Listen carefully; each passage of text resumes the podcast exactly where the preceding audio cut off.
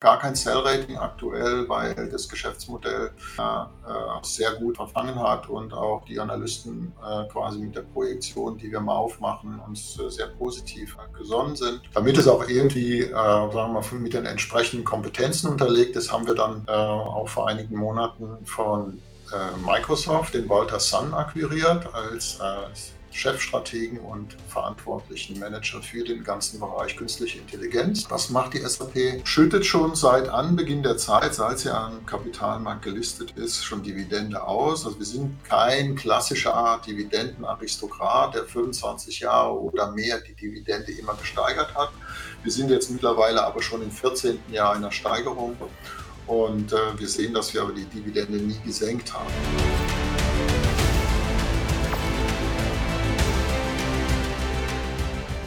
Herzlich willkommen auf dem YouTube-Kanal der SDK Schutzgemeinschaft der Kapitalanleger. Mein Name ist Paul Petzelberger und heute erwartet euch wieder einmal eine spannende Unternehmenspräsentation. Zur groben Einordnung zu Beginn gibt es immer eine Präsentation seitens des Unternehmens und im zweiten Part folgt dann die Q&A-Session. Unsere Teilnehmer haben stets die Möglichkeit, viele Fragen und Nachfragen zu stellen. Also da könnt ihr euch definitiv auf eine spannende Diskussion freuen und wir freuen uns natürlich, wenn euch das Format gefällt, ihr dem Video ein Like gebt, unseren Kanal abonniert und gerne fleißig fleißig mit kommentiert. Lasst uns eure Meinung wissen und abonniert auch unseren Newsletter, damit ihr bei zukünftigen Veranstaltungen gerne mal live mit dabei sein und Fragen stellen könnt. Nun aber viel Spaß mit dem Video. Herzlich willkommen auch von meiner Seite an die ganzen Zuschauer, die jetzt schon zugeschaltet sind. Schauen wir mal, ob da noch ein paar mehr kommen. Wir sind knapp 50 jetzt und ich freue mich, dass ich heute Abend wieder mit der SDK äh, zur Aktienkultur beitragen kann, wie man so immer so schön sagt. Ich freue mich auch, dass äh, viele von Ihnen sich für Einzelunternehmen interessieren, sich über die SAP in diesem Fall jetzt informieren und äh, nicht nur indexorientiert anlegen. Das äh, gibt immer einen guten sagen wir mal, Eindruck, wie tief die Anleger sich mit Unternehmen beschäftigen, mit Wertschöpfungsmodellen und grundsätzlichen Geschäftsentwicklungen. Ich mache die Veranstaltungen ja so rund äh, zehnmal im Jahr mit unterschiedlichen Schwerpunkten und bin auch auf größeren Veranstaltungen vertreten und freue mich natürlich nachher auf die Fragen, die Sie haben, wenn Sie die SAP äh, schon mal gehört haben oder jetzt zum ersten Mal hören. Und da komme ich auch gleich zum ersten Punkt. Ich möchte natürlich hier im virtuellen Raum auch gerne verstehen, wer mir denn da zuhört. Im Saal ist es meistens einfach. Es ist stelle ich eine Frage und sage, heben Sie doch mal kurz die Hand. Und äh, das Handheben im virtuellen Raum geht hier eigentlich über die Umfragetools. Und äh, die SDK hat hier mit dem Umfragetool in der Plattform mir die Chance gegeben, Ihnen eine Frage zu stellen. Und die habe ich Ihnen jetzt mal kurz auf den Schirm gepackt und ich würde gerne wissen, ob Sie schon investiert sind in die SAP. Schauen wir mal. Geben wir noch mal ein paar Sekunden Zeit. Oh, das sind ja alles alte Hasen hier, sehe ich. Die, ja, die meisten zumindest. Sehr schön. Sehr gut. Ja, dann kann ich ja schon aufhören. Sie kennen uns ja schon perfekt. da brauche ich Ihnen nicht mehr viel erzählen. Aber okay, ich beende mal die Umfrage. Also wir haben hier ein Verteilungsbild rund 80-20. 80 sind schon investiert, 80 Prozent der Anwesenden das ist also schon eine ganz, ganz ordentliche Summe. In der Regel ist es eher weniger. Das freut mich auch, dass Sie dann heute dabei sind und mir am Ende eventuell auch wieder die Fragen stellen, die Sie bewegen. So, gehen wir mal auf die erste Folie. Ja, dann mache ich mit der Tastatur geht es nicht, dann machen wir es mit der Maus. Ja, den Beipackzettel kennen Sie abends aus dem Fernsehen. Bei Risiken und Nebenwirkungen rufen Sie mich nicht an. Äh, der, äh, die äh, Präsentation besteht aus vier Teilen. Primär ein Eingangspunkt, äh, den ich gerne immer nehme, ist das, was aktuell so in der Presse steht. Ich habe da so die letzten zwei, drei Wochen mal zurückgeguckt, ähm, teilweise ein bisschen länger noch, weil da waren ein paar bewegende Sachen dabei, die ja mal schon wichtig zu verstehen sind. Dann gehen wir auf das Thema Strategie, Produktportfolio und äh, was steckt da dahinter ein. Dann zur Geschäftsentwicklung und generellen Mechanik, also wie schöpft die SAP Wert äh, und äh, wie hängt das eine mit dem anderen zusammen. Das ist, glaube ich, ein, ein wichtiger Aspekt, den die meisten äh, sagen wir, Zuhörer immer noch nicht äh, richtig erfasst haben, weil die SAP natürlich auch ein äh, abstraktes Unternehmen ist, viele verschiedene äh, Geschäftsbereiche hat, die wertschöpfend sind und was aber das übergeordnete Momentum da ist, das will ich Ihnen damit wiedergeben und auch die Ziele, die wir uns selber setzen. Und zum Schluss dann nochmal kurz rückblickend auf den Shareholder Return, also das, was für Sie da drin ist oder war jetzt in der Vergangenheit und wo die Reise hingeht. So, nächste Folie geht los mit den aktuellen Themen. Wir sind relativ äh, stolz darauf, dass wir vor na, ungefähr drei Monaten äh, von Standard Poor's ist eine der großen Ratingagenturen, nochmal ein Upgrade auf unser Rating bekommen haben. Wir hatten ja schon ein A-Rating, also Investment Grade, äh, ziemlich weit oben und sind jetzt auf A plus hochgestuft worden. Das ist natürlich äh, sehr hilfreich in puncto äh, Kapitalkosten und hilft uns natürlich äh, sehr einfach an Liquidität zu kommen, wenn wir sie denn bräuchten. Nichtsdestotrotz, äh, ähm, das der Grund, was Standard Poor's bewogen hat, uns da auf A Plus zu heben, war primär die konsequente Umsetzung unserer Cloud-Strategie, dass die also so äh, stringent eingehalten wird. Dann auch natürlich die Fähigkeit, uns sehr schnell zu entschulden. Wenn wir Schulden haben, dann entschulden wir uns sehr schnell. Und unsere gute Cashflow-Generierung war primär die drei Hauptpunkte für das verbesserte Rating. Dann natürlich oben rechts erhöht die Wette auf KI, ist, ist in aller Munde. KI, künstliche Intelligenz, äh, ist nicht mehr wegzudenken, ist überall in den Medien vertreten, von der Tagesschau bis zur FAZ. Jeder redet darüber. Gibt da viele verschiedene Ausprägungen und äh, Meinungen dazu. Äh, es gibt so viele Befürworter und, und Leute, die Chancen sehen, wie auch Leute, die äh, das Ganze kritisch sehen. Und ähm, ja, aus, jeder, aus jedem Blickwinkel gibt es sicher Aspekte, die, die vollkommen verständlich sind und nachvollziehbar sind. Wir sehen natürlich naturgemäß äh, das Thema künstliche Intelligenz nicht als Risiko primär, sondern als Chance, sagen aber dennoch, dass wir äh, großen äh, Wert auf die Qualitätssicherung legen müssen, gerade im Geschäftskontext Sprich, also ähm, wenn Sie heute ein, ein Geschäftsanwender sind äh, in einem Unternehmen und Sie fragen eine künstliche Intelligenz, sagen wir mal den Umsatz von, vom letzten Jahr in der Produktkategorie und da kommt eine Zahl zurück, dann müssen Sie ja der Zahl vertrauen können, dem System.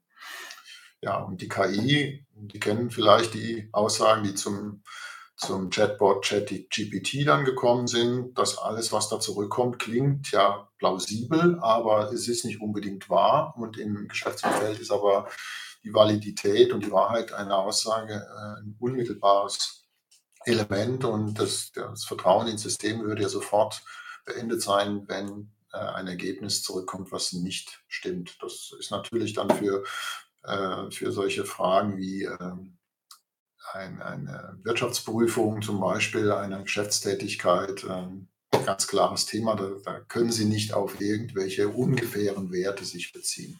Okay, dass wir aber noch am Anfang dieses sogenannten Hype-Cycles sind, äh, zeigt auch, dass wir selber immer noch sehr stark eruieren, welche verschiedenen Modelle für uns überhaupt in Frage kommen im Geschäftskontext. Und wie Sie sehen, äh, sind wir zusammen mit anderen, wie mit der Schwarzgruppe, in die Aleph Alpha eingestiegen, zum Beispiel, äh, die in Heidelberg sitzt und ein, äh, ein KI-Modell baut, was sehr nah an, an den Bedürfnissen von Geschäftsanwendungen ist, ähm, im Vergleich jetzt zum ChatGPT-Bot von OpenAI.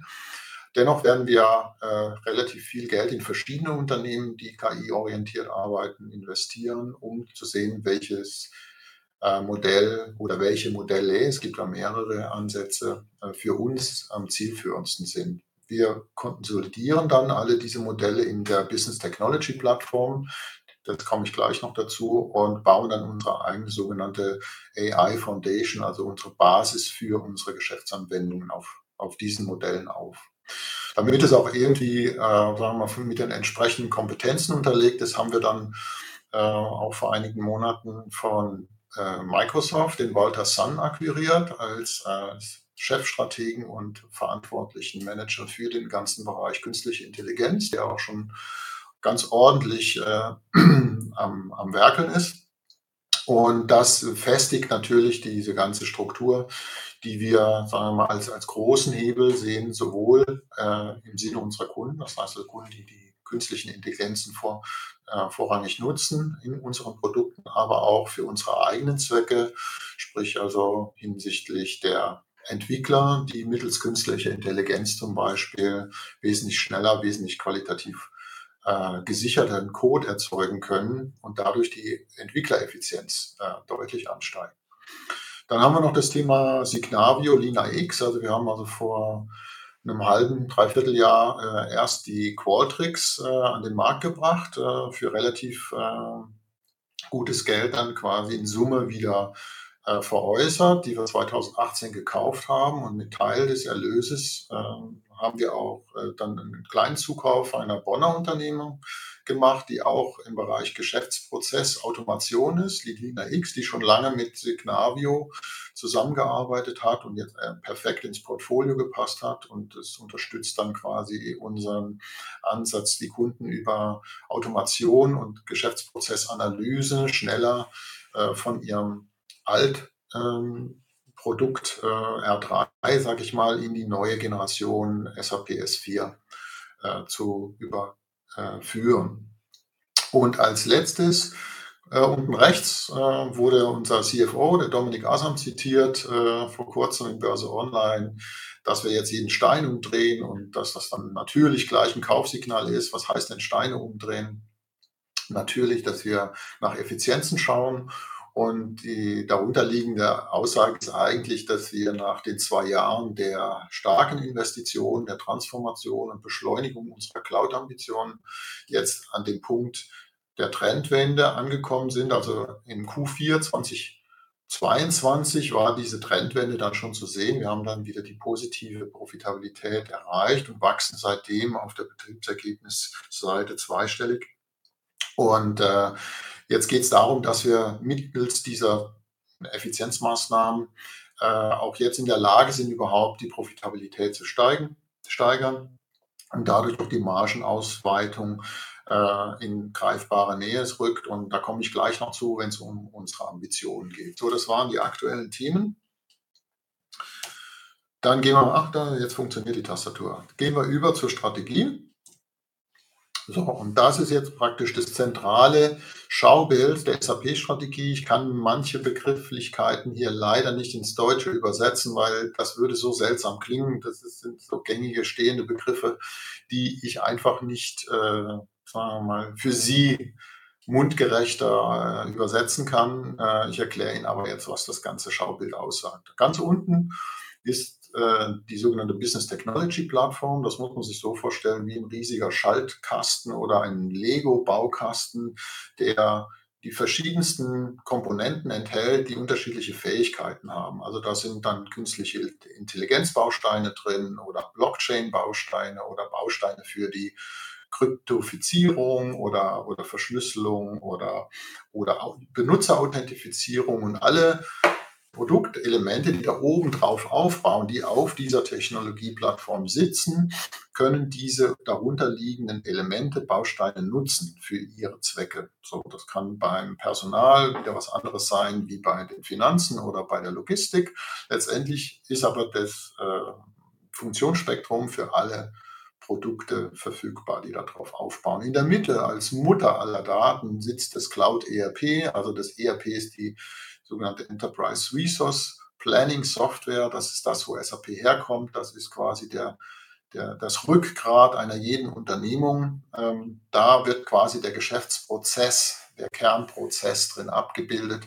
Und äh, auf der rechten Seite sehen Sie, das ist der Geschäftszweck. Damit wird das eigentliche Wertschöpfungselement äh, in Software gegossen. Darüber gibt es dann so eine Schicht industriespezifisch und nachhaltig. Heißt, die, damit werden quasi diese Kernprozesse einer Geschäftstätigkeit dann industriespezifisch ausgeprägt, also je nachdem, in welchem Bereich Sie arbeiten, welche Industrie Sie unterwegs sind als Kunde, haben Sie manchmal eine Chemie oder eine Öl und Gas oder Finanzen oder Automobil oder je nachdem, fühlt sich das ERP dann etwas anders an, obwohl die darunterliegende Technologie die gleiche ist. Und dann natürlich die Nachhaltigkeitskomponenten sind an der Stelle auch schon eingebaut. Und dann rund um diese inneren Kreise sind dann quasi die drei großen Blöcke, Geschäftsbereichsblöcke gruppiert. Das beginnt dann auf der linken Seite mit dem ganzen Bereich äh, Human Capital Management, alles, was sich um Personal dreht, also von dem Einstellen der Mitarbeiter bis dass sie in Rente gehen, also Recruit to Retire heißt das schön, vom Rekruten zum Retiren. Äh, in der Mitte haben wir alles das, was mit Beschaffung und Lieferkette zu tun hat. Ähm, und auf der rechten Seite alles, was mit Kunden zu tun hat. Und das, diese vier Elemente charakterisieren eigentlich äh, alles das, was jedes Unternehmen auch braucht. Also egal, ob sie Kühlschränke herstellen oder Dienstleistungen anbieten, äh, sie haben immer mit Kunden oder mit Lieferanten oder mit ihren eigenen Mitarbeitern oder natürlich auch mit ihrem Geschäftszweck äh, zu tun, die sie irgendwo in Software abbilden müssen. Und wenn dann irgendwas nicht aus dem Standard äh, verfügbar ist oder nicht industriespezifisch schon angeboten wird, dann gibt es immer noch das sogenannte Ökosystem, was ganz sich außen rumspannt, was dann ganz spezifisch für Ihre Geschäftsnische, wenn es so eine ist, oder einen besonderen Prozess, den Sie brauchen, äh, eine, eine Erweiterung bauen kann, äh, was ja auch sehr viel gemacht wird und so das baut alles ebenfalls auf der Business Technology Plattform auf. Das ist das Schöne eigentlich, dass man dann quasi dieses ganze Gebilde erweitern kann mit Sonderfunktionen. Die greifen aber alle über die Plattform immer auf den gleichen Kern zurück. Und das macht es eigentlich so, so sehr, so wertvoll. Und ganz außenrum nochmal als, als Klammer diese künstliche Intelligenz gestützten Geschäftsprozesse. Also wir sehen quasi, dass nicht diese Lösungen, die ich Ihnen gerade gezeigt habe, die rund um das ERP sind, so für sich selbst stehen, alleine, sondern sie gruppieren sich um das ERP herum und sind sehr stark mit ihm verwoben. Das sind also auch die Gründe, warum unten rechts ist jetzt auf der, auf der Folie dieses Wort Stickiness ganz deutlich zu sehen. Ähm, die Daten quasi der Klebstoff sind, die die Kunden an die SAP auch binden. Das ist eine der sagen wir mal, gängigsten Verfahren, wie heute Technologieunternehmen arbeiten, dass sie quasi mit ihren wir mal, Datenstrukturen eine, eine Kundenloyalität oder Kundenbindung erzeugen, um natürlich zukünftige sagen wir, Umsatzströme abzusichern. Das ist ein ganz normaler Prozess. Und hier in dem Fall ist es so, dass äh, das ERP als sagen wir mal, Wertschöpfungskomponente die höchste Stickiness hat, weil ich sag mal, äh, man kann ohne Arm oder ohne Fuß leben, das geht, aber nicht ohne Rückgrat. Und das ERP ist quasi das Rückgrat der, äh, der Unternehmung. Und sobald quasi die anderen Geschäftsbereichsbereiche damit verwoben und verknüpft sind, umso stärker wird dann die Klebkraft des gesamten Gebildes. Und das macht diese sogenannte Stickiness aus. Gehen wir noch mal kurz dahin, wo wir herkommen, also wo wir aktuell äh, im Markt stehen und wo quasi der Markt sich auch hin entwickelt. Also es ist nicht nur wir, die, die uns da drin tummeln, natürlich viele andere auch. Aber wenn Sie sehen, dass der Bereich, in dem wir uns heute bewegen als SAP, in 2022 knapp 500 Milliarden Dollar, US-Dollar groß war, soll der nach Meinung der Marktbeobachter und auch der Analysten äh, für die Industrie auf äh, 760 Milliarden US-Dollar anwachsen. Das sind 11 Prozent im Jahr. Und das ist ein sehr starkes Wachstum eines, eines so großen Marktes. Und interessant für uns ist natürlich, dass wir in vielen Bereichen, die in diesem Markt zu Hause sind, äh, schon eine marktführende oder annähernd marktführende Stellung haben. Das ist sowohl oben beim Cloud ERP der Fall, also wir sind an den Stellen, wenn es um die die Geschäftstätigkeit oder das äh, in, der, in der herstellenden Industrie, Manufacturing zum Beispiel, Financial Management, alles, was um Finanzen geht, oder Supply Chain, alles, was um Logistik und, und Transportwesen geht, sind wir schon mit Abstand äh, Marktführer. Und im Bereich der Geschäftsbereichlösungen haben wir im Bereich Einkauf und Beschaffung eine marktbeherrschende Stellung schon und im Bereich HR, Human Capital Management und äh, äh, digitalen Handel äh, sind wir an zweiter und dritter Stelle. Also da ist noch Luft nach oben. Und unten bei der Plattform sind wir im Bereich Datenmanagement, also ohne die eigene Datenbank auch schon im marktführenden Bereich und zweiter bei den Analytics. Das heißt, unsere gute Marktposition verschafft uns natürlich auch eine gute Ausgangslage, diesen Markt weiter zu erschließen. Und das ist mehr oder weniger auch äh, die klare Ambition. Jetzt ist die Frage, wo kommt dieses Wachstum denn eigentlich her? Also wie wollen wir denn diese, diese mal, Größenordnung überhaupt erreichen? Das sind jetzt zwei äh, Schaubilder, die Ihnen zeigen, dass wir äh, weltweit gesehen eine relativ homogene Entwicklung in allen Regionen haben. Die eine ist mal ein bisschen schwächer, die andere ist mal ein bisschen stärker. Aber im Großen und Ganzen haben wir einen Mittelwert über alle Regionen hinweg von 23 Prozent bei den Cloud-Erlösen gesehen. Das war also, das sind jetzt mal Beispielszahlen aus dem Jahr 2022. Aber wenn man jetzt die Quartalskurve weiter anschaut, also jetzt im dritten Quartal, das im Oktober zu, äh, äh, veröffentlicht wurde, waren wir ebenfalls äh, bei 23 Prozent über die ganzen Quartale hinweg. Also das ist eine sehr nachhaltige, stabile Wachstumszahl, die dort äh, angelegt werden kann.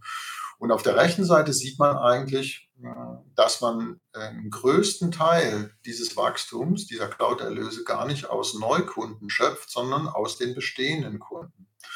Das ist interessant zu sehen, weil natürlich äh, mit einer Neukundenakquise wesentlich höhere Sales- und Marketing-Aufwände verknüpft als mit einem bestehenden Kunden. Ne? Neukunden aufzuschließen ist viel, viel aufwendiger, viel teurer, als in bestehenden Kunden weitere Lösungen zu verkaufen. Und da kommen wir jetzt genau auf diesen Aspekt, der uns, sagen wir mal, sehr positiv stimmt, dass wir da noch sehr große Hebel vor uns haben dieses sogenannte Cross-Sell-Potenzial, also dass wenn man in einem Kunden dann mal etabliert ist mit einer Lösung, dann weitere Lösungen zu positionieren, äh, ist sehr signifikant in unserem Fall. Wenn Sie auf die linke Seite schauen, wenn Sie auf die blaue Säule äh, schauen, dann sehen Sie, dass äh, das ist die Kundensäule und die Zahlen an der Seite sagen, okay, die Kunden, die eine, zwei, drei oder vier und mehr Lösungen von uns haben.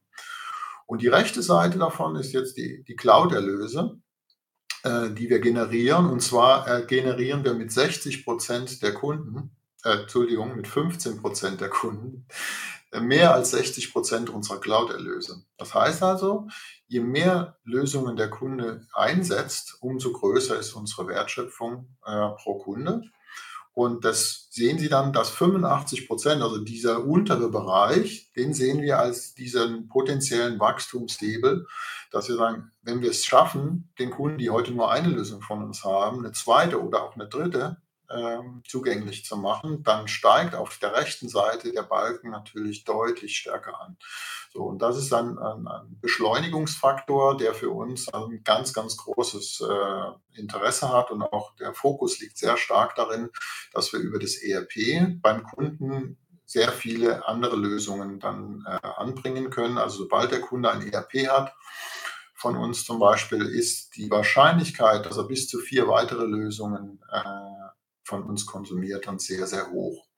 Und auf der rechten Seite sehen Sie, dass das eigentlich auch eine Art historisch belegte Situation ist. Wenn Sie mal die Kurve betrachten, die untere dunkelblaue Kurve zeigt quasi die Kunden, die in 2015 S4 HANA gekauft haben. Wie hat sich die entwickelt bis zum Jahr 2022? Das heißt also, von ganz links, äh, diesem kleinen Strich, den man da sieht, hat sich das Volumen circa versieben, achtfacht in der Zeit. Und das ist natürlich ein relativ eindeutiges Bild, äh, wie die Kunden über die Zeit immer mehr äh, Wert generieren. Also der, der Customer Lifetime Value, so nennt sich das, die, die, der, die Wertigkeit eines Kunden über seine Lebenszeit oder seine Verweildauer mit der SAP wächst deutlich an über die Zeit. Und äh, das gilt also auch für die darüber liegenden Schichten. Das heißt, also jede Schicht ist dann ein Jahr, 16, 17, 18 und so weiter nach oben hin. Und wenn Sie genau hinschauen, sehen Sie, dass die Kurve irgendwann einen Knick macht, das dann deutlich nach oben weiter ansteigt. Und das ist genau der Zeitpunkt, als wir gesagt haben, die Beschleunigung in die Cloud muss stattfinden. Die Kunden fordern das von uns ein und das war genau der Jahreswechsel 2020-21, in dem wir gesehen haben, dass die ähm, beginnende Corona-Phase hat es quasi verursacht, das war ein, ein Brandbeschleuniger, sage ich mal an der Stelle, dass wir äh, hier auch eine deutliche Beschleunigung der Zunahme der äh, Cloud-Erlöse gesehen haben durch diesen Effekt. So, das war jetzt mehr oder weniger der Markt, die Entwicklung, unser Portfolio, wie hängt das alles zusammen auf der Produktseite und wie werden die Kunden aufgeschlossen. Und jetzt kommen wir kurz zur Geschäftsentwicklung. Da fange ich mal mit unserer Zielsetzung an. Das sind die Ziele, die wir 2022 äh, kommuniziert haben, wo wir hinwollen in 2025. Also die großen Zahlen in der Mitte sind unsere Ziele für das Geschäftsjahr 2025, wo wir dann in Summe äh, über alle Umsatzerlöse bei mehr als 37,5 Milliarden liegen wollen. Bei den Cloud-Erlösen sind wir bei 21,5 und mehr. Und das Betriebsergebnis soll ungefähr bei 11,5 Milliarden sein. Sie sehen also, dass die mittlere Kurve, die Cloud-Erlöskurve, am deutlichsten nach oben ansteigt und das hört auch nicht bei 2025 auf und bleibt dann flach, sondern die geht weiter nach oben. Also speziell Umsatz und äh, Cloud-Umsatz äh, werden sich weiter beschleunigen nach 2025. So. Und äh, wodurch soll das passieren? Eben auf der rechten Seite durch die Ausweitung der Cloud-ERP-Basis, äh, auch die Verstärkung der Business Technology Plattform und dieses Cross-Selling, was ich eben angesprochen habe, Ökosystem, KI, das sind ja viele Sachen, die brauche ich jetzt nicht alle vorlesen. So, und was man sich jetzt merken sollte, sind die, die Zahlen, sagen wir mal, auf der 22er Achse, 2022er Achse und auf der 2025er Achse, weil die komme ich jetzt, auf die komme ich jetzt noch ein, zweimal zurück. Und äh, damit Sie gut verstehen, wie die zusammenhängen. Wie kommen wir denn von links nach rechts? Also wenn ich sage, ich will jetzt von 29,5 Milliarden auf 37,5 Milliarden kommen, das sind 8 Milliarden Unterschied äh, in, in, einer, in einer Zeitachse von vier Jahren. Das ist unglaubliche Größenordnung. Wie soll denn das erreicht werden? So. Und jetzt kommen wir dazu, wie setzt sich das zusammen? Jetzt zumindest mal beginnen wir mal bei den Cloud-Erlösen die ja bis 2025 so mehr als 60 Prozent unserer Gesamterlöse äh, äh, bedeuten sollen. Wie setzen sich die Cloud-Erlöse jetzt zusammen? Auch wieder beispielhaft an den 2022er Geschäftsjahreszahlen. Die bestehen primär aus drei großen Blöcken. Der obere große Block sind die Geschäftsapplikationen, also die Software as a Service oder abgekürzt SaaS. Dann kommt die Plattform, und die darunterliegenden Technologien, das ist dann das PaaS, Plattform as a Service. Und ganz unten haben wir die Infrastruktur, Infrastruktur as a Service. Und Sie sehen, dass der obere große Block mit 9 Milliarden auch um 23 Prozent wächst. Also alle Applikationen, die da drin liegen. Und da liegt auch das äh, S4 HANA Cloud drin zum Beispiel. Und das wächst, glaube ich, aktuell mit 70 Prozent oder sogar mehr. Die Plattform wächst sogar noch stärker als äh, die Applikationen mit 46 Prozent, ist aber äh, ein kleineres Volumen. Und die Infrastruktur unten drunter äh, schrumpft sogar etwas und das ist auch äh, gewollt so, weil wir sagen, die Infrastruktur ist das margenschwächste Geschäft und äh, sollte deswegen auch kein großes Volumen äh, sagen wir, darstellen im Vergleich zu den anderen.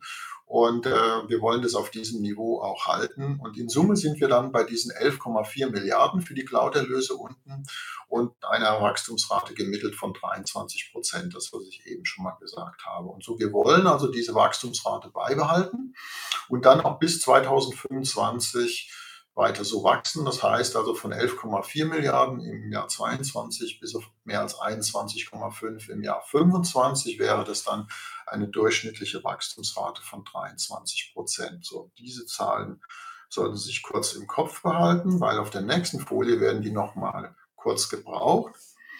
Jetzt kommen wir zum Cloud-Bruttoergebnis. Das ist also das, was wir quasi als ähm, äh, Ergebnis haben, wenn man die Lieferung der Cloud abzieht. Ähm, Sie sehen unten wieder die 11,4 Milliarden aller Cloud-Erlöse auf der unteren Achse und die 21,5, wo wir mal hinwollen, 25. Das ist so die Umsatzachse. Und auf der linken Seite, auf der vertikalen Achse, sehen wir die Cloud-Bruttomarge. Das heißt also die Effizienzkennzahl, wie gut wir produzieren. Die lag praktisch im Jahr 22 mit den 11,4 Milliarden Umsatz bei 70 Prozent. Das heißt also 11,4 Milliarden mal 70 Prozent ergeben 8 Milliarden Cloud-Bruttoergebnis.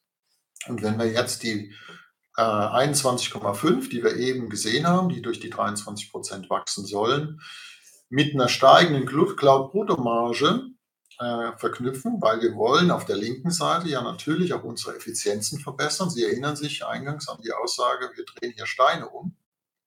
Wollen wir dann von den 70 auf die 76 Prozent kommen? Und wenn ich das dann multipliziere, die 21,5 mal die 76 Prozent, komme ich auf 16,3 Milliarden. Das heißt also, das Cloud-Bruttoergebnis wird mehr oder weniger in der Zeit verdoppelt oder mehr als verdoppelt sogar. Und das Cloud-Bruttoergebnis ist natürlich ein früh äh, Vorläufer für das Gesamtbetriebsergebnis am Ende. Und das ist im Prinzip äh, schon die Herleitung auf die nächste Folie, die dann quasi das Betriebsergebnis darstellt. Wenn ich jetzt sage, im Geschäftsjahr 22 habe ich die 8 Milliarden gemacht, ne, ein, äh, die 11,4 mal die 70 Prozent, sie haben die 8 gemacht. Mein zusätzliches Ergebnis bis 25 sind dann nochmal 8,3, ergibt dann die 16,3 in Summe. Dann ziehe ich wieder was ab, nämlich das, was zurückgeht im On-Premise-Geschäft, was nicht Cloud ist und auch im Service ist. Und die normalen Kosten für Forschung, Sales und Marketing und Verwaltung und so weiter, die ziehe ich dann ab und wir rechnen dann mit einem Endergebnis in 2025 von ungefähr 11,5 Milliarden Betriebsergebnis. Das ist die Zielsetzung. Das heißt, von 22 bis 25 rechnen wir also mit einer mittleren Wachstumsrate von 13 Prozent, Double Digit, wie man so schön immer gesagt hat, äh, beim Betriebsergebnis. So, und da das Betriebsergebnis ja nicht der Weisheit letzter Schluss ist, also was kommt denn hinten nach dem Betriebsergebnis noch? Da kommt das Ergebnis nach Steuern und so weiter.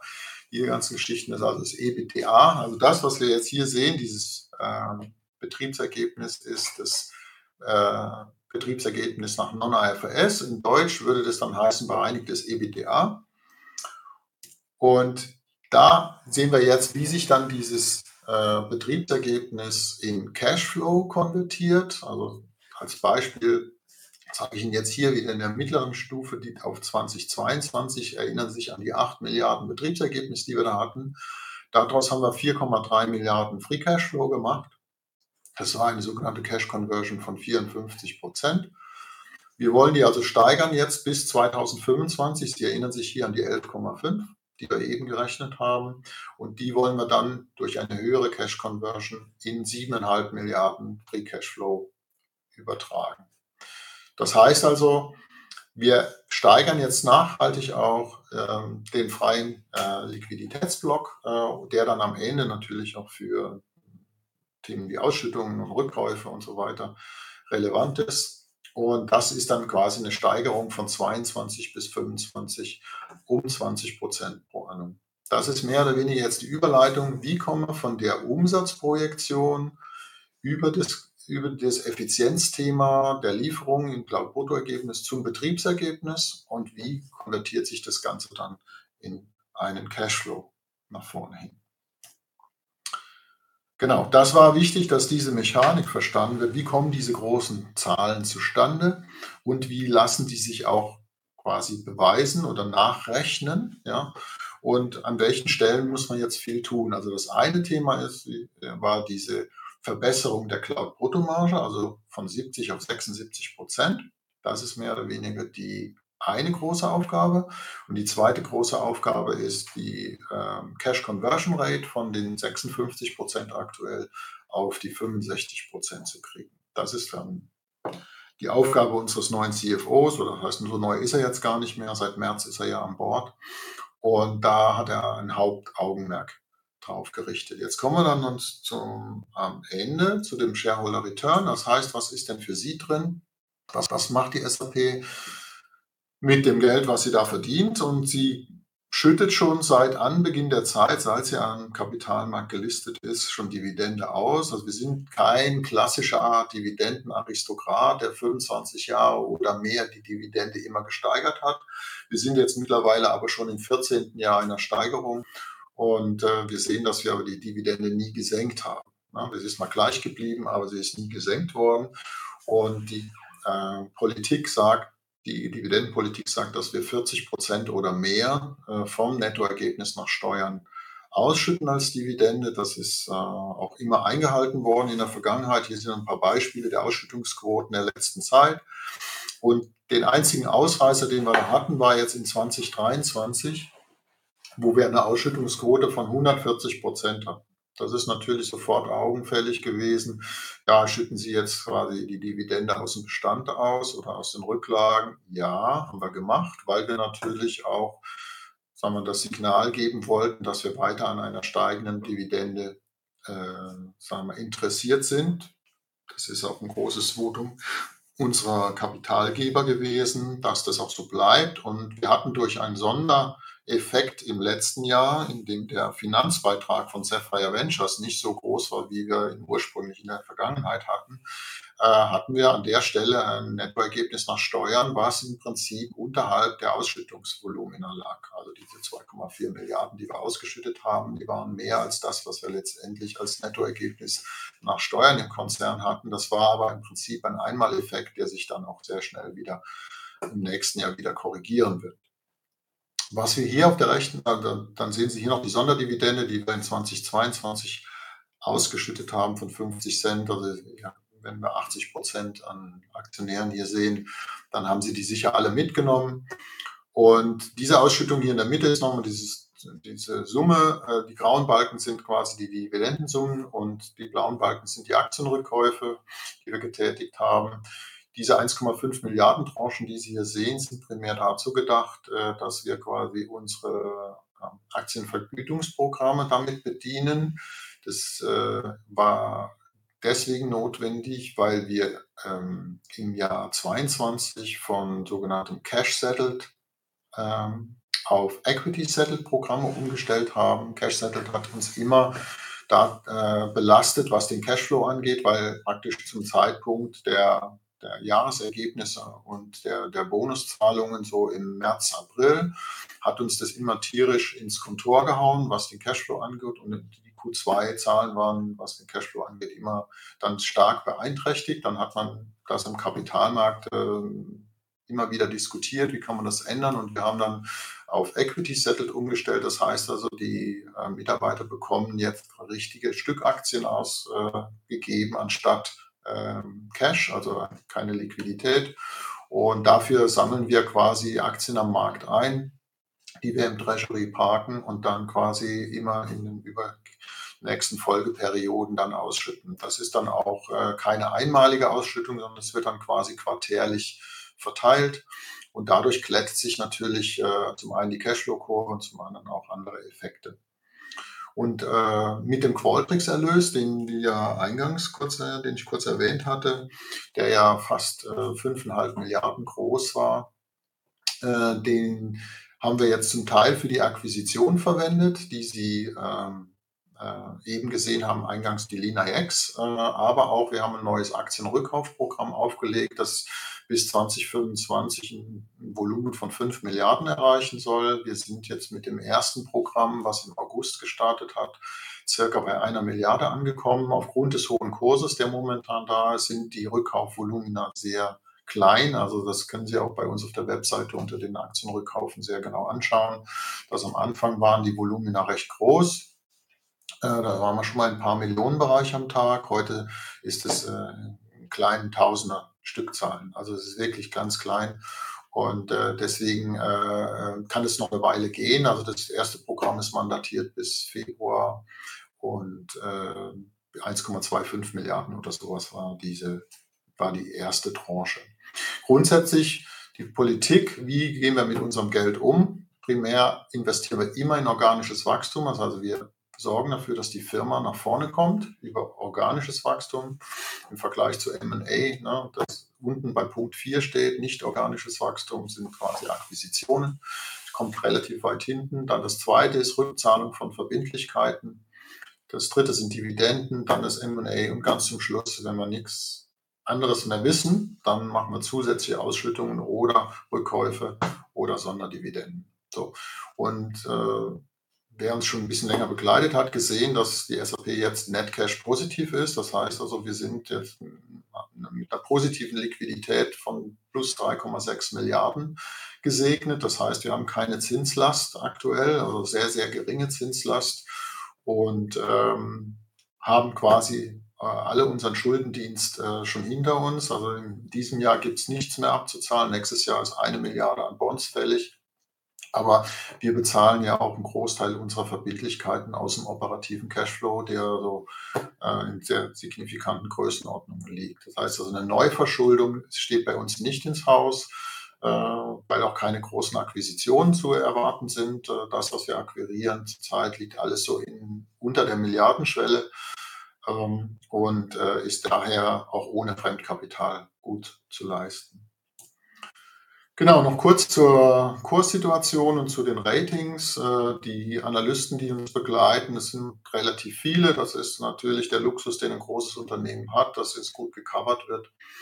Äh, empfehlen uns alle, sagen wir mal, den größten Teil zum Kauf. Ähm, wir haben gar kein Sell-Rating aktuell, weil das Geschäftsmodell ja äh, sehr gut verfangen, verfangen hat und auch die Analysten äh, quasi mit der Projektion, die wir mal aufmachen, uns äh, sehr positiv gewohl, äh, gesonnen sind.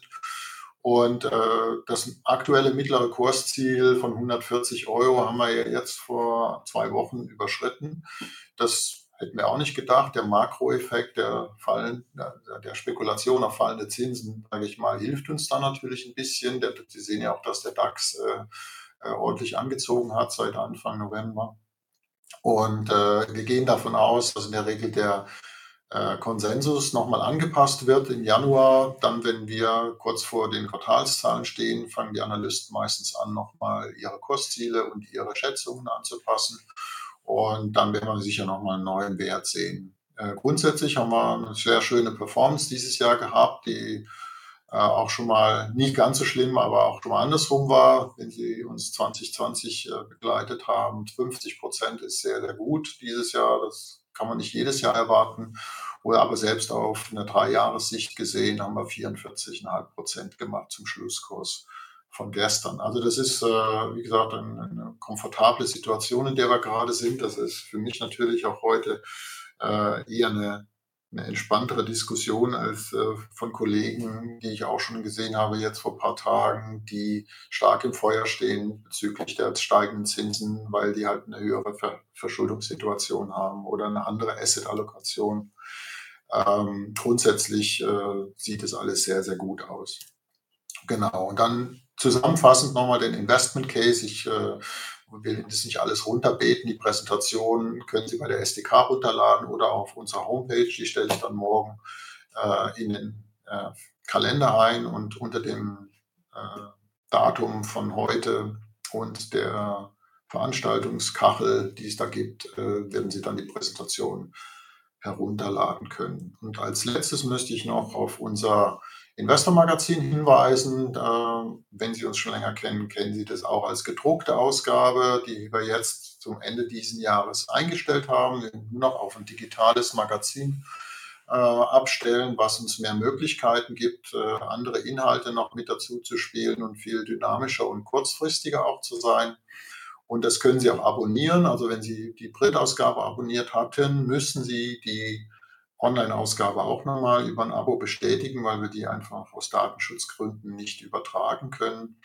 Und äh, das können Sie einfach über den QR-Code machen jetzt äh, mit Ihrem Handy, wenn Sie möchten. Oder Sie gehen auf diesen Link, der da oben steht und können dann gleich Ihren, Ihre E-Mail-Adresse eingeben und den SAP Investor als Info bestellen. Der kommt äh, quartärlich, so ist bisher der Rhythmus. Äh, es kann sein, dass wir das in der Zukunft ein bisschen anpassen oder auch noch das Format noch äh, verändern. Und äh, es ist immer eine sehr äh, erschöpfende, ich will nicht sagen erschöpfend, aber äh, sehr aufschlussreiche Lektüre für die meisten Leser. Wir kriegen auch relativ viel Feedback. Da gibt es auch hier über den Punkt Leserservice die Chance, uns einen Leserbrief zu schreiben oder Wünsche zu äußern, wie auch immer. Das kann ich Ihnen nur ans Herz legen, wenn Sie das noch nicht gemacht haben. So, und jetzt bin ich am Ende mit meiner Präsentation und äh, freue mich auf die Fragen. Ich hoffe, ich bin einigermaßen in der Zeit geblieben, Herr Bauer. Keiner ist eingeschlafen, sind kein, Teilnehmer sind immer noch stabil geblieben. Und dann schauen wir mal, was jetzt äh, an Fragen kommt. So, danke, Herr Böckle. Ja, ähm, wir haben schon einiges an Fragen. Ich würde sagen, wir fangen vielleicht mal mit ein paar Begriffsnachfragen ja, an. Cool. Ähm, eine Frage, was verstehen Sie denn unter Stickiness? Super gut. Sehen Sie, ich habe jetzt ein paar Akronyme verwendet, da habe ich mir früher immer auf die Zunge gebissen, dass ich diese Anglizismen und Akronyme nicht verwende, aber das schleift sich dermaßen schnell ein. Äh, Stickiness heißt einfach Klebkraft. Ich habe das ein paar Mal so in der, äh, auf der Tonspur erwähnt. Klebkraft ist quasi die Bindungsfähigkeit. Sticky ist ne, klebend und äh, mit der Verknüpfung der Daten oder dieser Verschränkung der Daten über Geschäftsprozesse hinweg erzeugen die Daten einen Klebfaktor. Der Kunde bleibt dabei, weil er sich einfach nicht mehr von diesen, diesen Datenstrukturen lösen kann oder will. Sie müssen sich vorstellen, wenn äh, ich eine einzelne Lösung habe, die von mir aus jetzt nur was macht wie Belegerfassung oder äh, Personalabrechnung. Sowas kann man relativ schnell ersetzen, weil das ein funktional abgegrenzter Block ist. Wenn ich jetzt aber sage, ich verknüpfe jetzt Geschäftsprozesse miteinander, indem ich zum Beispiel den Kundenbereich, also vorne da, wo der Bedarf entsteht, mit dem Logistikbereich verknüpfe, nochmal als Beispiel, um zu sagen, okay, du willst jetzt diese Taschenlampe kaufen, ich sage dir gleich, wie viel davon noch am Lager sind und wie lange das auch dauert, bis das bei dir ist, zum Beispiel. Das betrifft jetzt nochmal so einen Konsumentenartikel, aber das kann genauso gut Container oder äh, Tonnenware sein oder was auch immer. Und sobald ich dann diese Aussage machen kann, habe ich natürlich einen Mehrwert gegenüber dem Kunden erreicht, weil ich sage, okay, der kann sofort sehen, wie viel da am Lager ist und bestellt dann vielleicht viel schneller, bevor er zwei Tage warten muss, bis ich ihm was sage. Und genau diese Verknüpfung dieser Prozesse erzeugt quasi Ne, den Vorteil, den wir daraus sehen, diese Stickiness, weil der Kunde natürlich sagt, ey, da habe ich einen Mehrwert generiert dadurch für meine Kunden, also bleibe ich doch dabei, ich ändere das doch jetzt nicht wieder oder ich schalte das jetzt nicht wieder ab. Das ist Stickiness. So, danke, Herr Böckle. Dann nächster Begriff. Was verstehen Sie unter Ökosystem? Ja, das Ökosystem. Das Ökosystem ist nicht die Natur und die Bäume, die da wachsen äh, rund um uns herum, sondern das ist quasi die Partnerlandschaft. Die oder definiert SAP als sogenanntes Ökosystem. Da gibt es kleine Partner, große Partner, globale, spezifische Industriepartner, Partner für ein, äh, ein, eine Beratungsleistung, Partner für eine Entwicklungsleistung, alle möglichen Varianten gibt es da. Und das ist das sogenannte SAP-Ökosystem. Wir leben nicht alleine, sondern wir leben im Verbund mit unseren Partnern. SAP ist schon immer sehr partnerfreundlich gewesen. Wir sind keine so, so Einmalfirma, sondern wir können auch nicht alles selbst entwickeln, alles selbst machen. Auch die ganze Umsetzung die Kunden in die Cloud zu bringen, zum Beispiel, könnte die SAP alleine nie selber schaffen, sondern das ist ein ganz klares Partnergeschäft, wo wir, sehr symbiotisch arbeiten und das bezeichnen wir als Ökosystem. Gut. Dann kommen wir mal zum äh, operativen Part. Es mhm. kam eine Frage rein. Ähm, das Wachstum ist ja sehr erfreulich die letzten Jahre. Ähm, mhm. aber es gab auch viele Übernahmen in den letzten 10, 15 Jahren. Können Sie denn ähm, ungefähr sagen, wie hoch denn das organische Wachstum gewesen wäre ohne die Übernahmen? Also wie viel ja. haben Sie zugekauft und wie viel ist wirklich organisch, beziehungsweise dann organisch durch die äh, genau. äh, übernommenen Unternehmen, wie stark sind die dann auch noch gewachsen? Also die, äh, man muss ein bisschen differenzieren zwischen dem Wachstum jetzt auf der Cloud-Ecke oder dem allgemeinen Wachstum. Es ist so, dass wir 2010, 11 ungefähr angefangen haben, stärker zu akquirieren. Das war noch die Zeit, als Bill McDermott noch CEO war. Der hat also quasi diese Strategie vertreten, dass wir quasi nur durch Zukäufe das entsprechende Momentum erreichen können. Und ich würde mal sagen, bis zum Abgang von Bill McDermott äh, war quasi das auch weiter das Mantra, mit dem die Firma dann anorganisch primär gewachsen ist. Es gab immer noch ein organisches Wachstum für die klassischen, äh, sage ich mal, Produkte, das, R3 und das S4 damals noch, aber das war im Vergleich zu den zugekauften Wachstum eher weniger. Ja, irgendwann fängt man natürlich an, diese Unternehmen zu assimilieren, die werden dann im Unternehmen eingebettet, sind dann auch ab einer gewissen Zeit auch nicht mehr quasi zugekauftes Wachstum, sondern die sind ja dann in die operative Geschäftstätigkeit eingesickert, äh, würde ich mal sagen. Und dann werden die auch als organisches Wachstum fortlaufend dann weiter betrachtet. Und äh, wir sehen also, dass wir auch äh, als wir 2018 dann die Qualtrics akquiriert haben, gemerkt haben, dass so eine große Unternehmung gar nicht so zu integrieren ist, wie sie eigentlich äh, sage ich mal, auch sein müsste und haben uns auch dann von diesem Blog auch wieder getrennt. Ja, das war dann eine Entscheidung, die dann auch Christian Klein äh, irgendwann ähm, herbeigeführt hat, dass man die Qualtrics äh, wieder an den Markt gibt, haben sie dann für gutes Geld auch wieder, Gott sei Dank, äh, äh die Gunst der Stunde hat uns da geholfen, wieder an den Markt gebracht. Und ich würde sagen, dass wir seit dem Zeitpunkt 18, 19 ungefähr nur noch rein organisch wachsen, weil diese Akquisitionen, die wir gemacht haben, äh, eher nur kleinerer Natur sind, um das Portfolio zu ergänzen, aber keine, keine Märkte sind da äh, mit äh, gekauft worden. Also es ist so, dass wir in den, in den letzten Jahren, haben Sie gesehen jetzt im, im Cloud-Bereich, um 23 Prozent wachsen schon jetzt auch nachhaltig in dieser Größenordnung. Und äh, wenn ich jetzt an solche Akquisitionen denke wie SuccessFactors oder Ariba oder, oder noch andere, Concur, die sind ja alle schon sehr lange her. Das heißt also, das kann man dann auch schon fast als organisches Wachstum bezeichnen. Wir sind also auf jeden Fall äh, hinsichtlich der aktuellen Situation, sehen wir uns nur noch organisch wachsend. Aber wie viel Prozent, das müsste ich jetzt selber genau nachlesen. Also wenn man die Gesamtumsatzerlöse betrachtet, liegt es so irgendwo bei 8, 9 Prozent. Wenn man die Cloud-Umsätze betrachtet, liegen wir dann so 23, 24 Prozent. Okay, gut. Ja. Dann Nachfrage dazu, wie schaut es in Zukunft aus? Kommen äh, erneut größere Übernahmen in Frage oder eher kleinere oder wie stehen Sie zu dem Thema? Ja, habe ich, hab ich ja eben gesagt. Also äh, die politische Antwort ist immer die, ja, wir beobachten den Markt und wenn sich eine, eine Gelegenheit auftut, würden wir natürlich genauer untersuchen, ob sich das lohnt. Also das ist äh, immer so. Grundsätzlich ist es so, dass äh, wir sagen, es fehlt uns momentan nichts. Also wir sehen keine Notwendigkeit, eine größere Akquisition zu tätigen. Wie ich sagte, das mit Lina X war jetzt ein Beispiel. Haben wir eine Unternehmung akquiriert unterhalb der Milliardenschwelle, die quasi sehr gut in das Signavio-Portfolio passt. Damit wird mehr oder weniger eine Lücke geschlossen, aber es wird damit kein Markt äh, aufgemacht oder, oder Kunden übernommen oder wie auch immer. Das sind so die, die Art von Akquisitionen, die wir sehen, die wir auch in der Vergangenheit immer mal wieder gemacht haben. Wir haben eine sehr umfangreiche Tabelle auf der Webseite, die die ganzen Akquisitionen zeigt.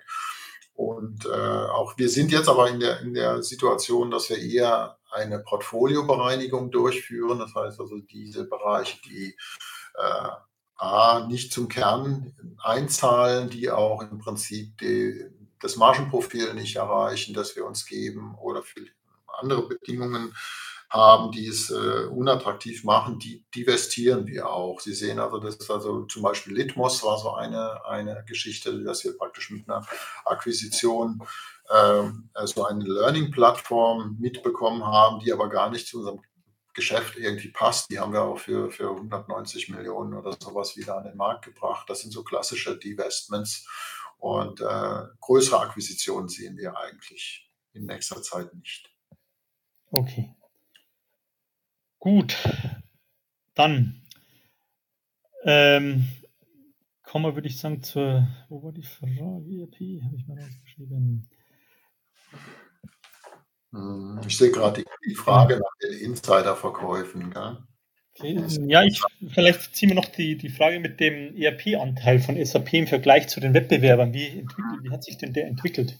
Genau, also die ERP, der ERP-Anteil äh, im, im, Markt liegt bei knapp 40 Prozent. Das ist also eher, das SAP ist da mit großem Abstand vor den nächsten äh, Marktführer. Das heißt also können sich die Fortune 500, an, äh, 500 angucken, die größten Unternehmen äh, der Welt. Äh, da haben wir ca. 95 Prozent Abdeckung. Ja, das ist also äh, ein sehr, sehr hoher Marktanteil. Äh, wenn man jetzt ERP größer fasst, dass man sagt, okay, man nimmt da auch äh, Unternehmen im, im, kleinen und mittelständischen Bereich, dann verwässert das Ganze wieder etwas, weil da ist der Markt auch sehr äh, fragmentiert, wie man so schön sagt. Da gibt es viele Player. Äh, aber im, im, sagen wir mal, im, im Konzernbereich, im, im größeren Mittelstand zum Beispiel, haben wir also eine sehr breite Aufstellung. Okay. Dann zum, zur Aktie gibt es einige Fragen. Mhm. Ähm, erstmal, gibt es denn schon ähm, eine, eine, Idee, für was man die zurückgekauften Aktien äh, verwendet? Also wird man die einziehen oder Produktionsprogramme nutzen oder ja, für Übernahmen etc. Aktuell, genau. Also die Diskussion kommt ja häufiger, äh, weil die amerikanischen Unternehmen, die kaufen ja teilweise mit Fremdkapital ihr Eigenkapital zurück. Ja, das ist also total schräg, die Situation. Das machen wir nicht. Das war auch noch nie Politik. Äh, um jetzt sage ich mal äh, das EPS zu schildern oder um den Kurs zu tunen oder sonstiges, weil operativ macht das Geschäft gar nichts besser, sondern es sind einfach Dinge, die wie gesagt, nur zur, zur Manipulation der von bestimmten Kennzahlen da sind aus unserer Sicht. Die bisherige Politik, dass wir die Aktien äh, vom Markt kaufen, um quasi unsere ähm, aktienbasierten Vergütungsprogramme zu bedienen, bleibt auch weiterhin bestehen. Wir werden jetzt einfach mal sehen, wie groß dann das äh, Volumen ist, was wir ausschütten äh, und wie viel im Prinzip auch der Markt, äh, äh, sage ich mal, mit unserer Aktie macht. Also es ist so, dass wir nicht ausschließen, nach vorne hin irgendwann mal Aktien einzuziehen. Es ist aber aktuell nicht äh, geplant, dass wir eine Kapitalherabsetzung machen oder Aktien einziehen. Solange die Aktien ja im Treasury sind, sind sie nicht im Free Float, sind sie nicht dividendenberechtigt. Das heißt also, das hilft natürlich auf der Stelle, aber sobald sie dann wieder ausgeschüttet werden, verwässert das Bild wieder ein bisschen. Aber das ist, äh, ist eine Sache, die, die wir auch in Kauf nehmen. Ja. Okay, gut. Dann ähm, Gibt es denn oder haben Sie Daten, äh, wie die durchschnittlichen äh, Schätzungen der Analysten, was das Kursziel von SAP angeht, äh, zur Hand? Ja, natürlich haben wir die. Ich habe ja, hab ja vorhin äh, so ein Schaubild äh, gezeigt, dass das mittlere Kursziel des letzten Konsensus liegt bei 140 Euro. Da liegen wir jetzt schon deutlich drüber mit 147. Ne? Und in der Regel ist es so, dass die Analysten äh, so zwei, drei Wochen vor einer Quartalsveröffentlichung die, den Konsensus anpassen und auch kurz danach nochmal, nachdem sie dann neuere Informationen haben. Also das ist äh, momentan der Stand der Dinge. Also das letzte Mal, dass ich jetzt quasi den Konsensus abgezogen habe. Und äh, das hieße natürlich vor dem aktuellen Kurs äh, gibt es da kein Upside mehr. Ne? Das heißt also, äh, was mache ich jetzt da? Gucke ich da jetzt nur auf die Dividendenausschüttung? Äh, natürlich bei dem Kurs ist die Dividendenrendite dann auch wieder nicht so, dass ich sage, da kann ich mit einer, mit einer Allianz mithalten oder so. Ne? Aber es ist, äh, wie gesagt, geht dann immer darum, was ist einem wichtig, zu welchem Zeitpunkt. Und äh, ich gehe mal davon aus, dass wir eine Anpassung sehen werden, vor allem weil der Kurs jetzt sich so bewegt hat. Aber das substanzielle Modell was unten drunter liegt, was dem Kurs ja auch äh, letztendlich dann Fair Value gibt, äh, das ist ja das, was die Analysten betrachten und nicht jetzt so ein Effekt, der zum Beispiel durch Makro kommt, was wir jetzt teilweise durch die Zinssituation gesehen haben. Also das werden wir auch regelmäßig veröffentlichen. Auch in den nächsten Anlegerforen wird sich das dann wieder zeigen, wo sich dann das Kursziel findet. Okay. Gut, dann noch eine Frage kam rein, rein zur Cloud. Ähm, die, mhm. Ähm, ich verstehe sie nicht ganz.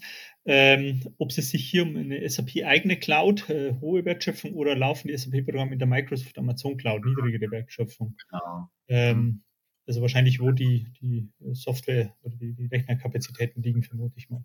Genau, genau. Also genau, das ist das, ist das was ich, ich gehe mal kurz zurück auf die Folie mit, der, mit den Cloud-Erlösen wo wir die verschiedenen Schichten haben. Na, bis da ist. Genau. Das ist das, was Sie jetzt meinen. Ne? Und das ist wie dieser Infrastrukturteil, den Sie da jetzt sehen, das ist quasi das pure Blech, das ist die Rechenleistung, die wir, sieht, äh, die wir sehen, äh, um eine Cloud betreiben zu können. Und äh, da gibt es die großen vier in der Welt, die Amazon und die Microsofts dieser Welt, die da quasi in einem ruinösen Preiswettbewerb sich äh, die Speicherpreise und die Ohren hauen oder die CPU-Taktungen. Das ist das, was wir eigentlich gar nicht wollen. Das ist auch das niedrigste Margenprofil, das hatte ich ja eingängig gesagt. Äh, wir mieten diese Kapazität dazu.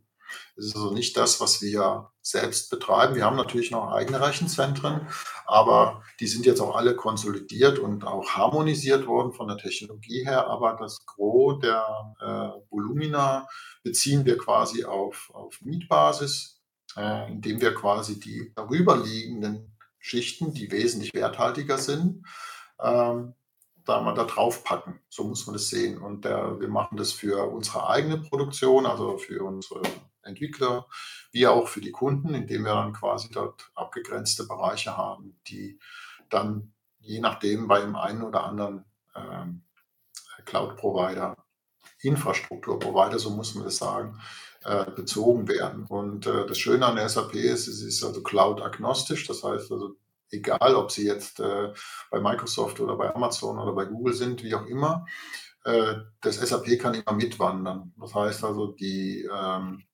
wenn der Kunde jetzt von uns einen Vertrag kriegt, wo er sagt, unten drunter liegt dann die Microsoft Cloud, da sind wir Generalunternehmer und irgendwann sagt der Mensch, da gibt es jetzt eine neue Technologie oder die Google ist viel schneller oder die gibt jetzt quasi pro CPU-Leistung, äh, sind die 10 Cent günstiger oder sonst was, macht bei meinem Lastprofil so und so viel aus, dann möchte ich gern von Microsoft auf Google wechseln, nur mal als Beispiel oder andersrum. Dann kann man die SAP-Instanz von Microsoft auf Google umziehen oder andersrum. Und das ist natürlich ein einmaliger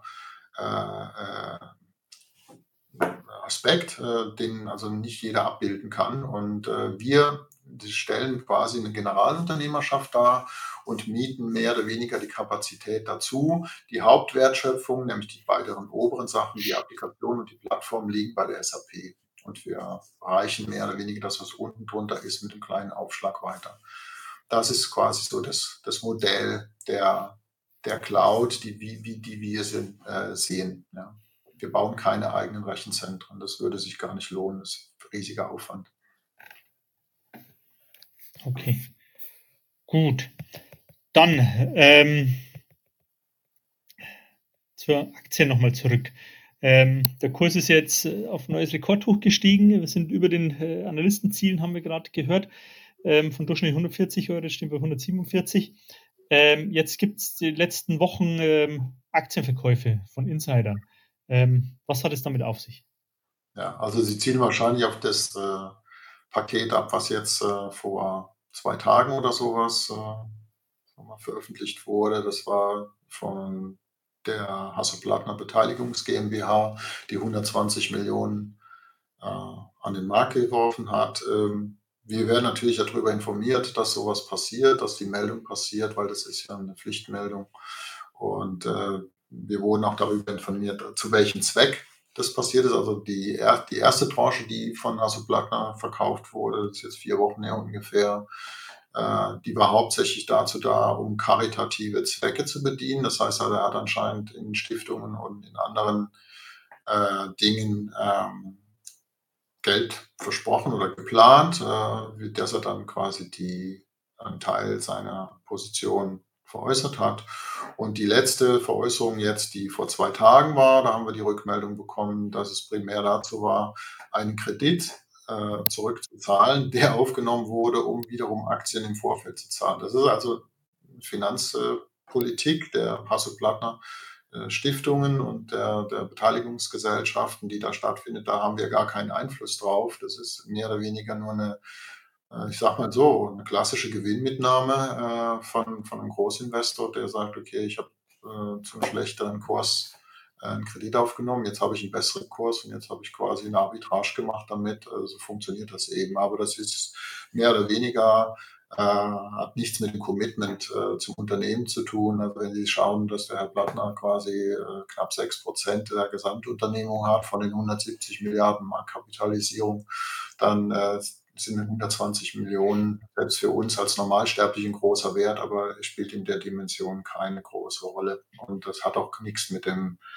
äh, Zugeständnis zum Unternehmen oder so zu tun. Das ist ein normales Hin und Her, was da immer wieder zu sehen ist. Okay, und bei den anderen Kandidaten, also Herr Dr. Westphal, äh, Herr Stengele etc.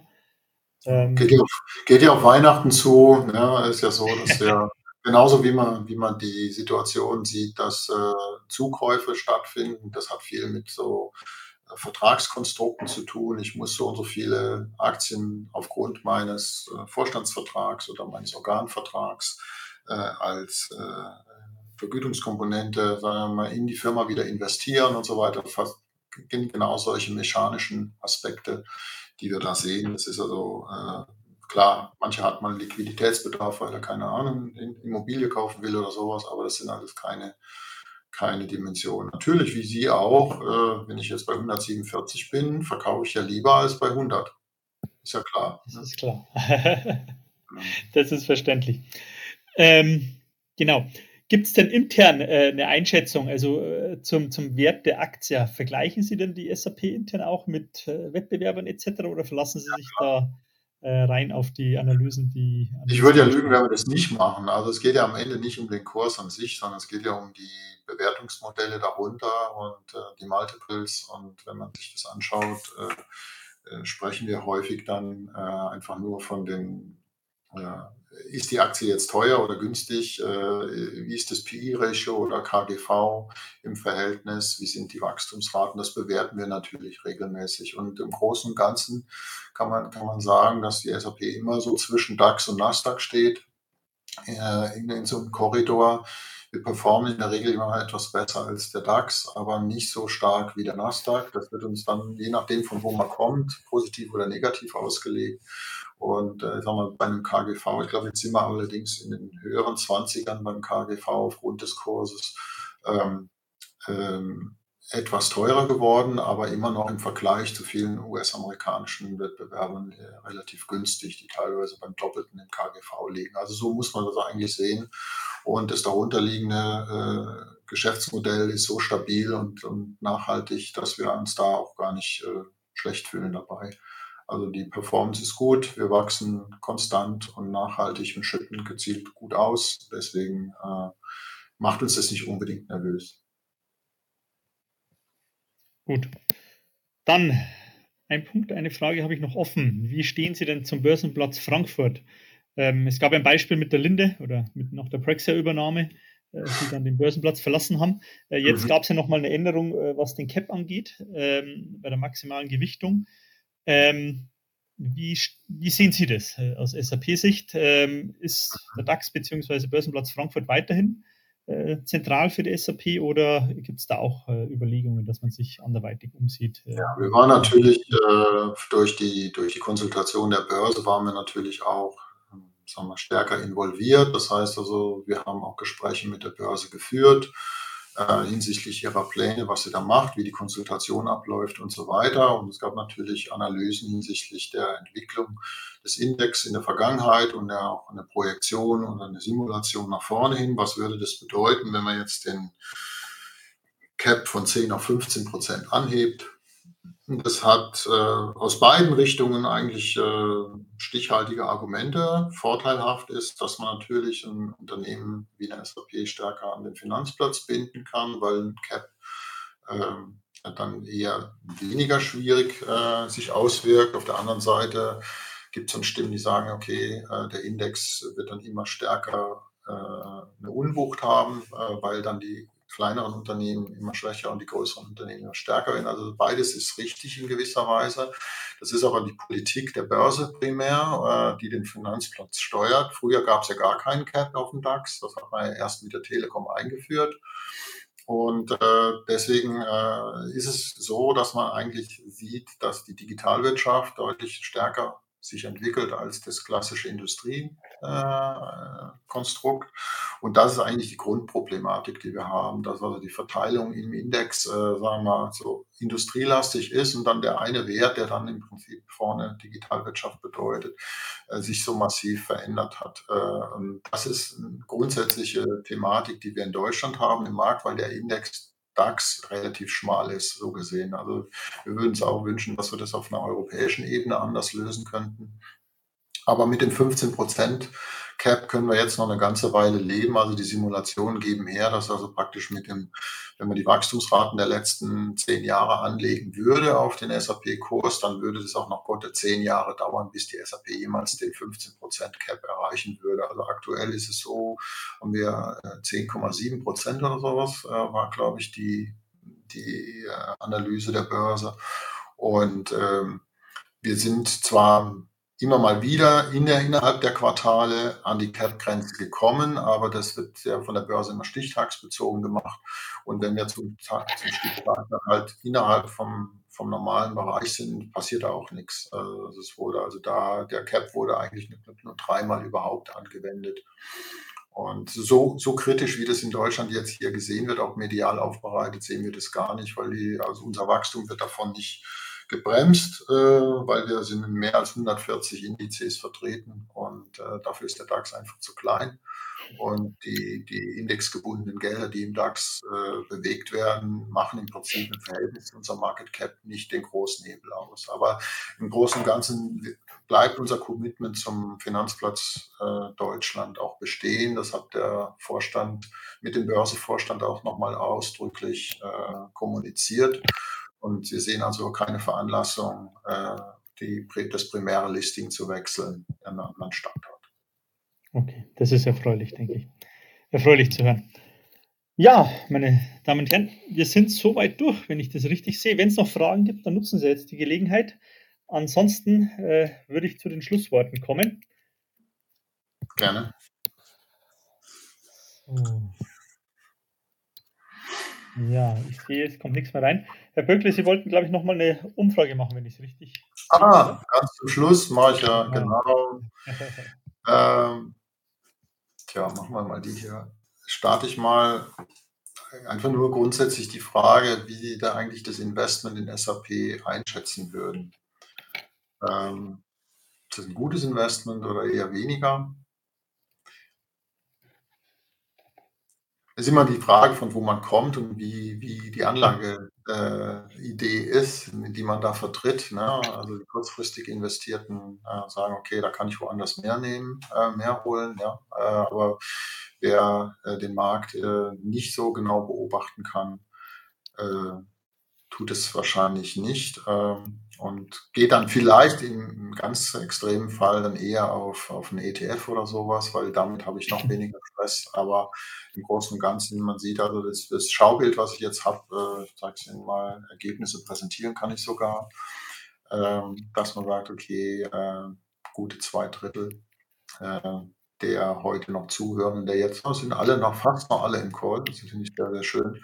Sagen also, dass das ein gutes Investment ist. Es freut mich, äh, dass ich so eine Rückmeldung von Ihnen bekomme.